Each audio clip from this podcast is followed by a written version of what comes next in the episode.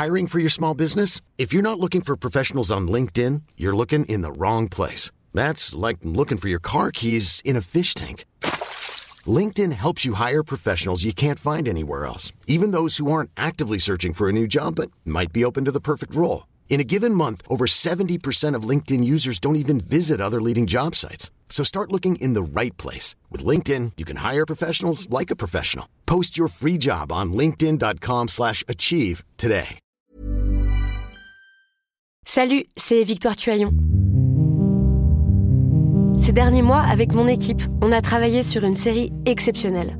Ça s'appelle 20 milieux sous ma chair. L'autrice, Caroline Potier, a exhumé des cassettes audio qu'elle enregistrait pour sa meilleure amie lorsqu'elles étaient ados et qu'elle traversait l'enfer, les violences que lui infligeait son père. À partir de son histoire, Caroline Potier, devenue journaliste, a mené l'enquête. Comment on pourrait éradiquer l'inceste? C'est beau, c'est intelligent, c'est bouleversant, et je pèse mes mots, c'est d'utilité publique. Pour continuer à sortir de l'océan du déni, écoutez 20 milieux sous ma chair, dans le cœur sur la table. Grève des femmes Suisse Repetita, épisode 2, Les femmes bras croisés, le pays perd-pied. Retour sur la grève de 1991. Quand j'ai appris que je suis née en 1990 et qu'en 1991, euh, à Appenzell, Rhône intérieur, les femmes n'avaient pas le droit de voter au niveau cantonal, mais j'ai eu envie de m'arracher la tête. Enfin, je trouve que c'est complètement dingue. Et puis, en me rendant compte de ça, je me suis dit, mais pas possible. J'ai grandi dans, un, dans, un, dans un pays archaïque, quoi. Et puis, d'imaginer qu'on a dû se battre pour obtenir euh, le, droit de, à l'avortement qui est arrivé en 2002, ou bien le congé maternité qui est arrivé en 2004. Ou... Enfin, je me suis rendu compte qu'en fait, on a obtenu des droits hyper tardivement, quoi. Enfin, et que toujours les femmes ont obtenu des droits en luttant. On connaît mal l'histoire des luttes des femmes pour leurs droits. Elle n'est pas transmise, pas enseignée à l'école, pas montrée dans les films ou à la télévision. Alors très vite, tout est oublié. Moi, c'est en préparant ce documentaire que j'ai appris qu'en Suisse, en 1991, en 91, il s'était passé quelque chose d'exceptionnel, une énorme grève féministe. Plus de 500 000 femmes étaient descendues dans la rue. C'est comme s'il y avait eu 5 millions de Françaises qui défilaient. Ce sont ces luttes qu'on veut vous raconter dans cet épisode. Comment est-ce qu'elles ont été rendues possibles? Mais avant, c'est important de comprendre dans quelles conditions ont vécu les femmes en Suisse. Vous allez entendre les récits de Geneviève, Marina, Monique, Annette et Françoise. Elles avaient 20 ans dans les années 60 et 70. Et il faut savoir que la Suisse a été un des derniers pays au monde où les femmes ont obtenu le droit de vote. C'était en 1971. Euh, je, garde un souvenir particulier lorsque nous avons reçu le, droit de vote. J'avais 22 ans. Mon père m'avait préparé ma liste en me disant pour qui je devais voter. J'ai déchiré la, la, liste, bien entendu. Euh, lorsque je me suis mariée, euh, mon mari était encore étudiant. Je devais avoir son autorisation pour ouvrir un compte en banque. alors que je gagnais ma vie et que lui était étudiant, je ne pouvais pas ouvrir un compte en banque. Puis alors la discrimination salariale, je gagnais 1500 euh, francs à 2000 francs de moins que des gens qui avaient fait les mêmes études que moi à travail égal. Donc euh, il y avait bien des, raisons de, de, me révolter. Je m'excuse de revenir à votre âge, mais étant donné que vous avez bientôt 70 ans, mhm. que nous sommes en 2019, mais que l'avortement n'a été dépénalisé dans la loi qu'en 2002, ça voulait dire quoi dans la vie des femmes avant 2002 L'avortement était interdit dans le code pénal, sauf en cas de grave danger pour la santé de la mère ou de l'enfant à venir. Tout résidait dans l'interprétation du mot santé de la mère. Les cantons les plus libéraux l'interprétaient comme bien-être physique, psychique et social selon la définition de l'OMS. Et donc dans certains cantons, l'avortement n'était pas pénalisé, mais il devait évidemment être autorisé par un avis conforme donné par des médecins. Et dans d'autres cantons, alors c'était juste interdit. Je veux dire, ça ne se faisait pas. Parfois, les femmes, elles prenaient le train et elles allaient dans le canton d'à côté.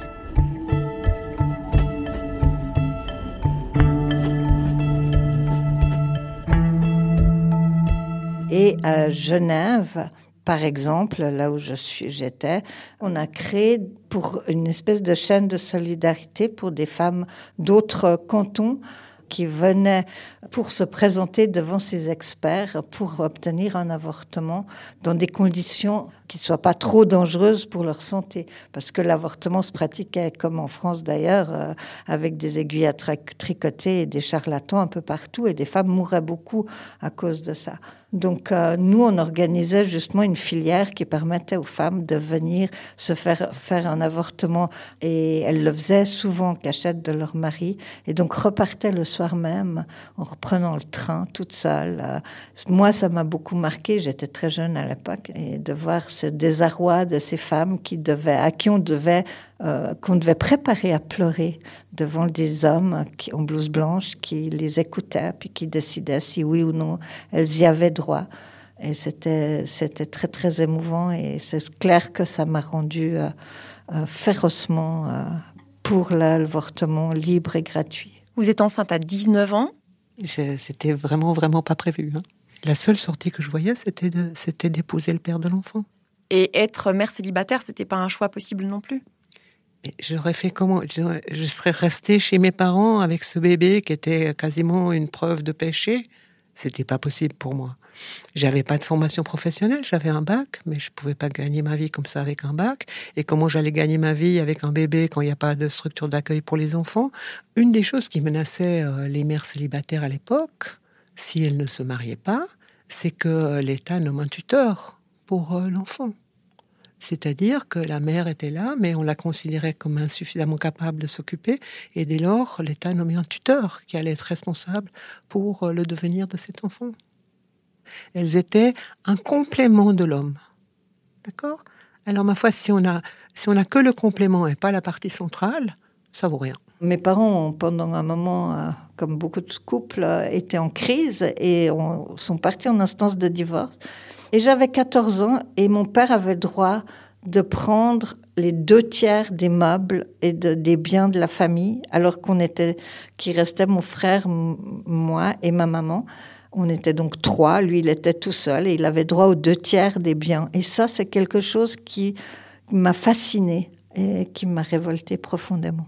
Donc c'était matériel au départ. Et puis le désarroi de ma mère dans cette situation qui me disait mais tu sais je serais je, on va plus m'inviter nulle part et puis euh, je serai plus rien et puis socialement qu'est-ce que ça veut dire une femme seule? Et de voir ma mère dans cet état qui était une femme assez indépendante qui avait son franc parler de la voir se liquéfier à l'idée de se retrouver seule et puis, on cherchait les torts à l'époque dans un divorce. Et parmi ça, parmi les torts, il y avait le fait de mal tenir son ménage. Et on appelait les amis de la famille à venir témoigner pour dire qu'effectivement, quand ils étaient venus, ils avaient vu, notamment, je me souviens de ça, de la poussière sur la télévision. Donc, on récapitule. En 1971, les femmes suisses obtiennent le droit de vote. En 71, c'est au niveau fédéral. C'est-à-dire Alors, désolé pour ceux qui sont déjà au courant, mais voilà, la Suisse, c'est une confédération. Il y a 26 cantons et chacun a sa propre constitution, parlement, gouvernement et tribunaux. Donc, il y a des différences entre les cantons. Par exemple, pour le droit de vote, les femmes des cantons de Vaud et Neuchâtel ont pu voter dès 59. Par contre, dans d'autres, ça a pris beaucoup plus de temps. Bon, ça nous fait un petit détour, mais on a vraiment envie de vous raconter l'histoire du canton d'Appenzell, Rhodes extérieur. Le canton d'Appenzell devait voter pour le droit de vote cantonal. Alors une équipe d'étudiants est en Appenzell pour voir cette Langsgemeinde. Tous les hommes avec leurs armes aux côtés. Et puis on a entendu ces messieurs en grande robe noire poser une question dont on ne comprenait évidemment pas un mot, on savait de quoi ils allaient parler. Et personne qui répond. Voulez-vous le droit de vote? Puis brusquement, on a vu une main. Je me souviens de la première main, deuxième, troisième. Les mains se sont levées et il y a eu un hurrah absolument énorme. Et, là, j'étais avec eux. Elles étaient pas, elles pouvaient même pas, elles pouvaient même pas voter. Donc je me souviens avoir été avec elles complètement. Et on a vu à la fenêtre d'une maison une dame, telle qu'on imagine la paysanne, vraie paysanne, ouvrir les volets avec des pincettes. Elle a mis un énorme drap sur lequel c'était marqué en suisse allemand, évidemment. Les femmes, c'est fait pour rester à la maison, s'occuper des enfants, et on n'a rien de faire du droit de vote. Donc cette journée du droit de vote en Appenzell, ça c'était quelque chose. Ok, donc on re-récapitule. 71, droit de vote des femmes suisses au niveau fédéral. 84, les femmes mariées n'ont enfin plus besoin du consentement de leur conjoint pour euh, initier des procédures légales. Et en 91, elles peuvent voter dans tous les cantons. Et il y a un événement majeur dont on n'a pas encore parlé. En 1981, le 14 juin, est inscrit dans la Constitution le principe d'égalité entre les hommes et les femmes. Le fait de mettre dans la Constitution une égalité homme-femme permettait ensuite de remettre en question toutes ces, lois et ces habitudes et ces euh, scandaleuses qui traitaient les femmes comme des enfants. Et donc, en 81, il y a l'inscription dans la Constitution de l'égalité femmes-hommes. Et ensuite, pendant dix ans, il se passe rien. Et non, parce que la, Constitution, un, ce sont des textes. Hein. Comme j'explique souvent à mes étudiants, c'est le règlement euh, du jeu suisse, mais ça ne veut pas dire que tout le monde l'applique. Donc justement, en 91, en 91, l'idée a été justement de dire, mais c'est pas possible, ça fait 10 ans, il y a pas, on a toujours 30% d'écart salarial. Euh, les syndicats sont partis au front en premier avec euh, les femmes syndiquées qui euh, ont décidé d'organiser une journée de grève. Et ça a été euh, un mouvement incroyable. C'était une idée un peu en l'air. Je me dis, dans le fond, je me suis dit, c'est une bonne idée. Une grève des femmes, ça s'est jamais fait. Ça, c'est la voix de Christiane Brunner. C'est une figure féministe euh, très importante en Suisse. Elle est un peu devenue l'icône de cette grève de 91. Tout est parti d'un atelier d'horlogerie. C'est pas un cliché, c'est une grosse industrie en Suisse. Les ouvrières sont nombreuses dans l'industrie horlogère. Elles étaient beaucoup moins payées que les hommes. D'ailleurs, c'est comme ça qu'elles ont lancé cette idée de grève. Cette idée, elle a ensuite été reprise par la seule femme à la tête du syndicat des travailleurs de la métallurgie et de l'horlogerie. J'étais à la tête euh, d'un syndicat, d'un grand syndicat de Suisse. Très grande majorité d'hommes. Et euh, je dois les convaincre euh, parce qu'il faut, il faut une infrastructure, il faut de l'argent pour euh, produire du matériel pour, pour intéresser les, les femmes et les hommes. donc j'avais besoin de l'appui syndical. Là, je dois dire que j'ai eu un peu de peine de convaincre les hommes du syndicat. Enfin. C'était tellement nouveau, une grève des femmes, ça veut dire quoi? Il y a ceux qui disaient non, c'est contraire à la paix du travail en Suisse. D'autres qui disaient ah non, c'est un tabou total. Euh, une grève, c'est une vraie grève. Euh, il n'y a pas toutes les femmes hein, qui peuvent s'en mêler. C'est, pas, pas comme ça qu'on fait la grève. On fait la grève avec des piquets de grève et contre l'entreprise, etc. L'idée, c'était aussi de bloquer le pays en faisant la grève du travail domestique, c'est-à-dire de ne pas faire les courses, de ne pas s'occuper des enfants, de ne pas faire le ménage, etc. Le slogan, c'était Les femmes, bras croisés, le pays perd pied. Wenn Frauen will, steht alles still. Si les donne vogliono tutto si ferma. Il y avait des gens qui ricanaient, qui, enfin, qui se moquaient un peu. Il y en a qui trouvaient que c'était un scandale, c'était très, parce que c'était très transgressif à cette époque-là parler de la grève des femmes. L'establishment suisse s'est toujours vanté de ne pas être comme les pays voisins, euh, toujours en grève. Euh, d'ailleurs, en disant que c'est grâce à ça que l'économie fonctionne en Suisse et que tout va bien. Et donc la, grève a toujours fait un petit peu peur en, Suisse. Qu'est-ce qui vous animait, vraiment personnellement? Ah, C'était de se retrouver entre femmes c'était de pouvoir avoir la parole comme femme, de pouvoir échanger sur qu'est-ce qui nous concernait, nous, montrer qu'à l'hôpital, on était les plus nombreuses, que sans nous, il n'y avait rien qui marchait, etc. C'était vraiment ce plaisir d'être les femmes et il faut tenir compte de nous. J'étais très inquiète hein, parce que tout le monde m'avait dit, écoute, c'est vraiment une idée, elle est très originale, mais enfin, c'est la tienne. Si ça marche pas, c'est ta faute. Donc j'ai fait des cauchemars euh, pendant des semaines euh, qui ont précédé le 14 juin 91, la veille encore. Je me disais, bon, bah, il n'y aura personne, quoi. Je veux dire, y a, ça peut-être pas marché. Je savais pas. On n'avait pas Internet, on n'avait pas de retour vraiment sur ce qui se passait dans les régions. On avait euh, fait ce petit tract ici qu'on voit, avec ici un talon réponse, parce qu'on n'avait pas les réseaux sociaux, tout ça. La grande nouveauté à l'époque, c'était le répondeur téléphonique. Hein. Alors on avait fait un petit talon qu'on peut découper, où euh, chaque personne recevait ce tract. Vous pouvez dire j'aimerais euh, cinq badges, trois euh, brochures explicatives, etc. Mettant son nom, son prénom, son adresse. Ou pouvait téléphoner à un répondeur automatique qu'on relevait tous les jours et on a envoyé des centaines et des centaines de petits paquets dans les quatre coins du canton parce qu'on s'était limité au canton de Vaud parce que euh, Genève ça paraissait déjà très très loin et puis Berne c'était quasiment l'étranger et euh, on avait comme ça vu qu'il y avait mais, des milliers de femmes qui s'impliquaient dans la préparation de la grève en commandant du matériel. Je me rappelle ce tract, c'était 15 000 francs. Hein. Et quand on a décidé de le faire, les 150 000 exemplaires à 15 000 francs, on n'avait pas un franc en caisse, pas un franc. On a ouvert un compte de chèque postal, fait des appels aux dons, et à la fin de la campagne, on était clean du point de vue financier. On n'avait pas de dette. Vous pouvez être fier. Oui, il y a de quoi, il y a de quoi, parce que dans nos petits paquets qu'on envoyait, on avait toujours une petite facture et un bulletin de versement, et les femmes payaient. Ça pouvait coûter 7 francs 50, elles payaient. Oui, on, on s'en est sorti financièrement. Mais qu'en était-il de la crainte, de la peur? À l'époque, la majorité des femmes en Suisse n'étaient pas professionnellement actives. Hein. C'était la fin de ce modèle. Lorsqu'on a des enfants, on reste à la maison pour les élever. Donc je ne pense pas que la, peur était... Évidemment, la peur de la grève en général, oui, parce qu'en Suisse, euh, la dernière grève générale, c'est 1918. Donc euh, une grève, c'est quoi? On fait comment? Euh, Comment on s'y prend? Est-ce qu'on doit demander la permission de pouvoir se mettre en grève? Et tout ça, c'est des questions qui reviennent toujours. Ça fait partie de l'idéologie dominante c'est-à-dire qu'il faut être respectueux des règles et euh, demander la permission et, euh, euh, docile. Il y a un dicton qui dit que dans chaque personne, il y a un petit policier qui dort, et puis que chez les Suisses, il est réveillé. Cette idée dans la tête qu'en Suisse, on ne fait pas la grève, ça, ça a volé en éclats avec la grève des femmes de 91. C'est remarquable.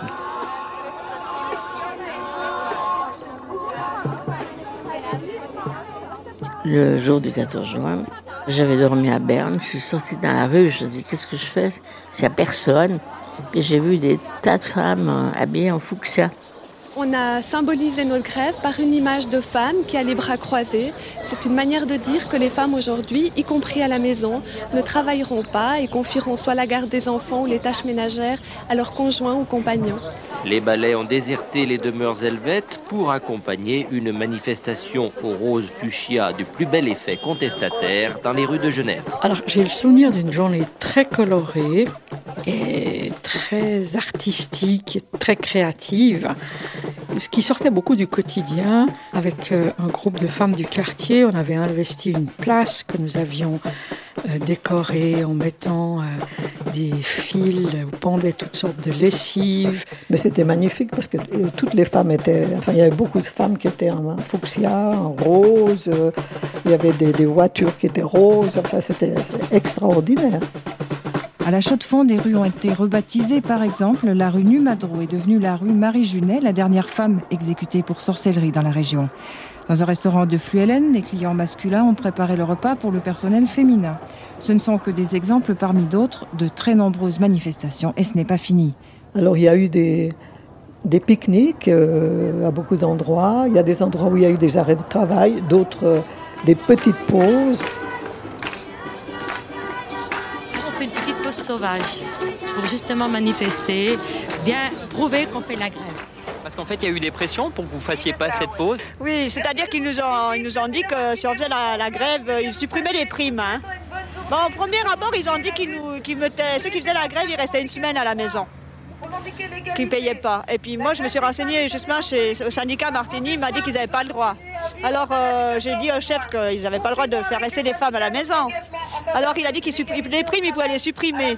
Et puis les femmes ici, ils ont dit qu'ils s'en foutaient des primes parce qu'entre 30 et 50 francs de primes, euh, ils pouvaient supprimer, que ça faisait rien. Nous nous sommes réunis devant la, machine à café.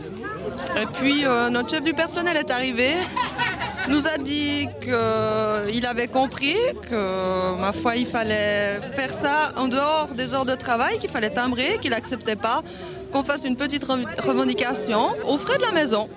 Voilà. Alors, euh, nous avions pris nos cartes d'embrage, nous avons timbré, nous sommes sortis. Après, j'ai été sur la place du Palais fédéral parce que à Berne, c'est là que ça se passe. Le Palais fédéral lui-même a vécu une journée mouvementée. La grève des femmes a croisé la journée des relations internationales et les manifestantes ont nargué les grenadiers bernois. Il y avait de plus en plus de femmes sur cette place du Palais fédéral.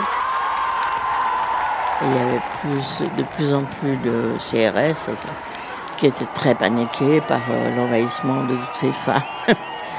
J'avais peur qu'il gaze, enfin, je veux dire. Il s'en est fallu d'un cheveu, en effet, pour que cela ne tourne au vinaigre. Les spécialistes anti-émeutes de la police bernoise étaient prêts, si besoin était, à casser de la femme.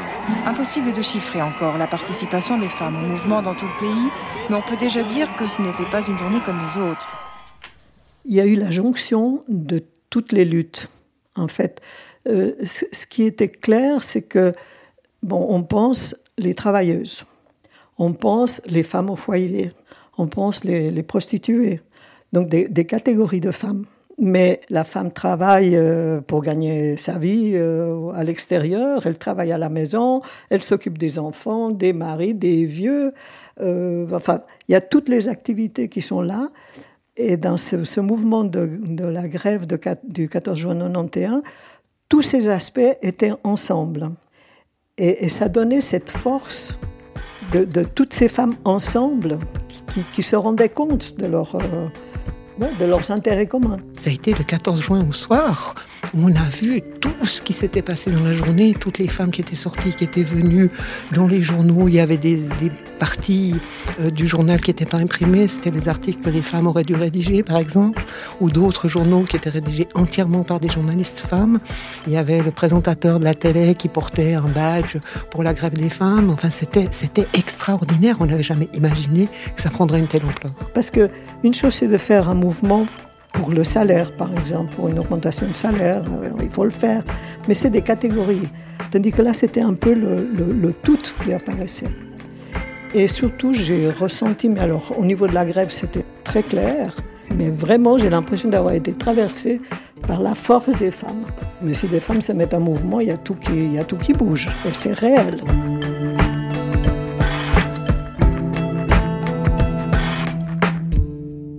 On a obtenu après ça une loi d'application qui devait contraindre les employeurs à appliquer la loi d'égalité homme-femme et donc l'égalité salariale.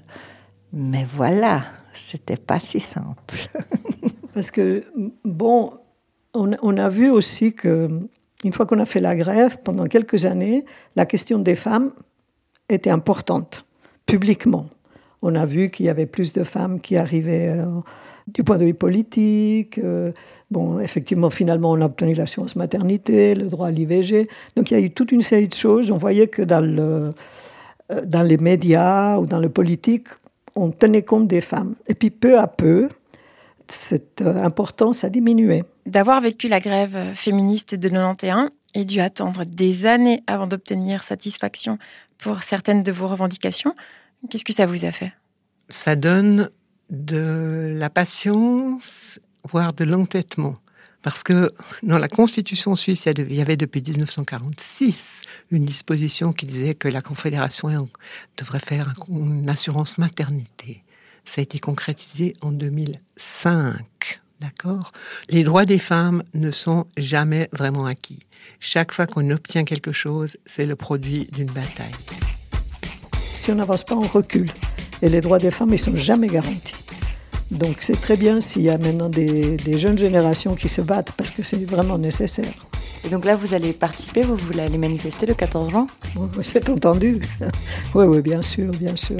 J'ai mes drapeaux. Euh, je vais probablement manifester avec, les, avec un groupe de femmes, euh, les vieilles femmes indignes, indignées qui luttent pour leur dignité. Où il y a plusieurs femmes qui ont fait la grève en 91. Et de le vivre avec une nouvelle génération, voire deux nouvelles générations, voire d'autres générations, tout court. Ça, c'est juste épatant. Parce qu'on avait l'impression, dans les années 90, les années 2000, que le féminisme s'étiolait, que ça devenait très institutionnel, que c'était, oui, euh, juste, il faut plus de femmes dans l'encadrement et dans les postes supérieurs, il faut briser le plafond de verre. Et tout à coup, waouh, voilà de nouveau une mobilisation féministe extraordinaire autour des questions du corps, autour des questions des violences, autour des questions je veux vivre ma vie, je veux choisir, j'ai le droit, etc. C'est magnifique. Et quand vous les voyez rejoindre le mouvement? Une énergie et une joie merveilleuses. C'est vrai qu'elles sont euh, pleines d'idées. Hein. Oui, elles sont merveilleuses. Elles sont merveilleuses. La relève est assurée, c'est bon, je suis contente. Dans le prochain épisode, ce sont ces femmes que vous écouterez. Les femmes de la nouvelle grève du 14 juin 2019. Binge parce que c'est beau de voir toute cette énergie ensemble, quoi. Pour moi, c'est une beauté, en fait, de, voir cette force commune. Euh, ouais, on, est vraiment euh, un fleuve. Salut, c'est Sinamir du podcast L'Affaire. En 2016, je suis monté sur un bateau de sauvetage en Méditerranée et ce que j'y ai vu n'a pas changé. En tout, depuis 10 ans, on compte même près de 30 000 morts sur cette mer. Alors, dans le naufrage, notre nouvelle enquête, j'ai voulu raconter un cas concret. Comment 130 personnes sont mortes en 2021 à la frontière de l'Europe, malgré des dizaines d'appels de détresse. Qui n'a pas pu les sauver et pourquoi? Qui étaient ces disparus? Et surtout, comment on en est arrivé à ne plus parler de 130 personnes qui meurent le même jour sur un bateau au milieu de la Méditerranée? Le naufrage, c'est la nouvelle série du podcast L'affaire de Paradiso Média. Une enquête que vous pouvez retrouver gratuitement chaque semaine à partir du 27 mars 2024 sur toutes les applications de podcast.